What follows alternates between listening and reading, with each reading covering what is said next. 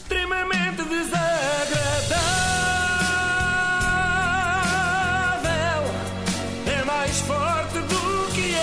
E eu avisei-vos ontem que saía daqui e só parava em frente à Assembleia da República, que aquela manifestação prometia muito, prometeu e cumpriu. Parecia que estava a adivinhar quando a comparei às manifestações dos colégios privados. É que os manifestantes eram precisamente os mesmos. Alguns vinham com as fardas desses colégios até.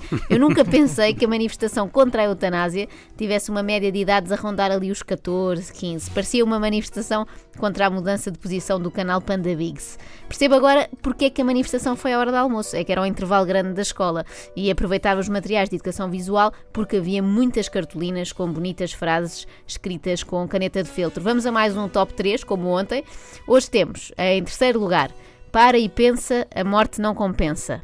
Não sei se, se a ideia das pessoas seria compensar, não sei se é o verbo certo a usar aqui. Depois havia uma senhora um bocadinho mais velha que tinha escrito: A humana vida inviolável é. Fiquei na dúvida Ah, é o Yoda. se foi escrito pelo Yoda, precisamente. Foi o que eu achei. E por fim, o cartaz campeão, vimos-lo em todo o lado ontem nas redes sociais, foi o vencedor do concurso de cartazes. Por favor, não matem os velhinhos. É, é tudo um grande engano isto. Bom, para terem ideia de como a manifestação foi pouco convencional, ouçam isto. Boa tarde. Já há alguns protestos, muitas palavras de ordem, muita música. Ah, o ambiente aqui neste protesto é de festa. É mesmo. O ambiente é de festa. Pá, vida sem eutanásia. É, não, isso é tudo bom, já lá vamos aos má. cânticos. Não Desta- cabe na, no pregão. Eu acho que o tem que dar uma, uma ajuda nestas sim, não precisaste, não precisaste. a métrica não está. E esta moral. coisa- compensa é muito bom. E esta Mas coisa Estás-te a inspirar. de ser uma festa, não é? Ninguém lhes passou o briefing. Nas manifestações é suposto as pessoas estarem indignadas, não assim tão divertidas. Mas de facto tem que dar razão à repórter. Parecia um concerto dos Toca a Rufar. Perguntava, conhece estes projetos de lei? Eleitorais dos políticos que nós votámos. Esta parte eu percebo, percebo e apoio. Uma pessoa nem sequer está à espera que os políticos cumpram o que vem no programa, quanto mais que façam coisas para lá do que prometeram. Isto é uma surpresa enorme. Apesar disso, eu desconfio que esta menina apoiou Passos Coelho quando ele resolveu ir além da Troika. Mas isso é só um palpite, que ela até pode ser apoiante do Jerónimo de Souza e estar simplesmente bem caracterizada de beta. E porque estamos a lutar por 70 mil pessoas que estão à espera de cuidados paliativos cuidados paliativos ah, e eutanásia são coisas diferentes. Sim, primeiramente somos contra a opção de uma pessoa escolher morrer. Como pode ver, estamos aqui muitas pessoas que não, não queremos que as pessoas tenham como opção acabar com a sua vida. Reparem como rapidamente passámos da formulação pessoas que não querem morrer para pessoas que não queremos que queiram morrer. Às vezes um verbo a mais faz toda a diferença. É, parece uma subtileza, mas não. Eu peço que se concentrem agora em mais um cântico. Este é o meu preferido. Estes projetos de Viva a vida, morte não. Eu, eu assim fico convencida, porque eu votava numa pessoa que me prometesse que É isso, é isso. É, o que estas pessoas defendem, afinal, são é a imortalidade. E eu, nesse caso, sou capaz de mudar de opinião. Deixa-me só refletir um, um bocadinho. Espera aí, espera aí.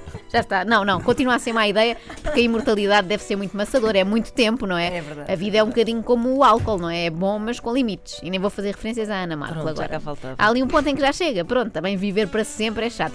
Segue-se um argumento que utiliza a expressão imenso, que é um adjetivo que calha sempre bem nestas matérias. Mas é numa canção também, não? Não, esta Ah, é- isso esta é que em discurso é direto. A resposta de amor deveria ser sempre: queres morrer? Não, isso não é solução.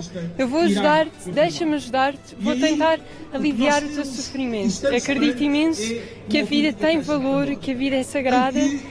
Acredito imenso. Já tenho estas pessoas que nos querem ajudar à força. Isto acontece no nosso dia a dia. Faz lembrar um vizinho que eu tive há uns anos que insistia em levar umas compras até casa mesmo quando eu não queria. É que até sabia bem ver o senhor a acartar aquilo, mas depois tinha de ouvir falar sobre bricolagem durante 37 minutos. Agora é multiplicar isto por mil e imaginar esse vizinho a obrigar-me a estar viva quando eu não quiser, fazendo a mesma conversa de chacha sobre idas ao aqui. Ninguém merece.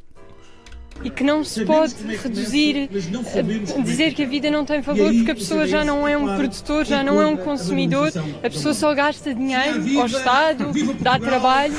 Onde é que a senhora ouviu esta teoria? É que se a lógica fosse despachar as pessoas que causam despesa ao Estado e que dão trabalho, não estávamos a discutir a eutanásia, mas sim uma forma de despachar o José Sócrates ou o Ricardo Salgado de forma rápida e indolor. Quanto ao que se passou no Parlamento, já sabemos o fim da história, portanto não, não vai ser um spoiler. De certa forma, era já um final esperado. A coisa que mais me espantou no meio daquilo tudo foi a quantidade de deputados com nomes começados pela letra A. Não sei se repararam durante a votação, a primeira meia hora foi só Antónios e Anas, até chegarmos ao bacelar de Vasconcelos. Uma palavra também uh, à senhora deputada Wanda Guimarães, que foi a última, teve de esperar que 228 deputados votassem antes dela para poder anunciar o seu sim, que já não serviu de nada. É um bocadinho como aqueles golos só para consolo, não é? Que só servem para reduzir para 2-1. Bom, mas fico feliz porque assim temos a garantia que não se vão matar velhinhos. extremamente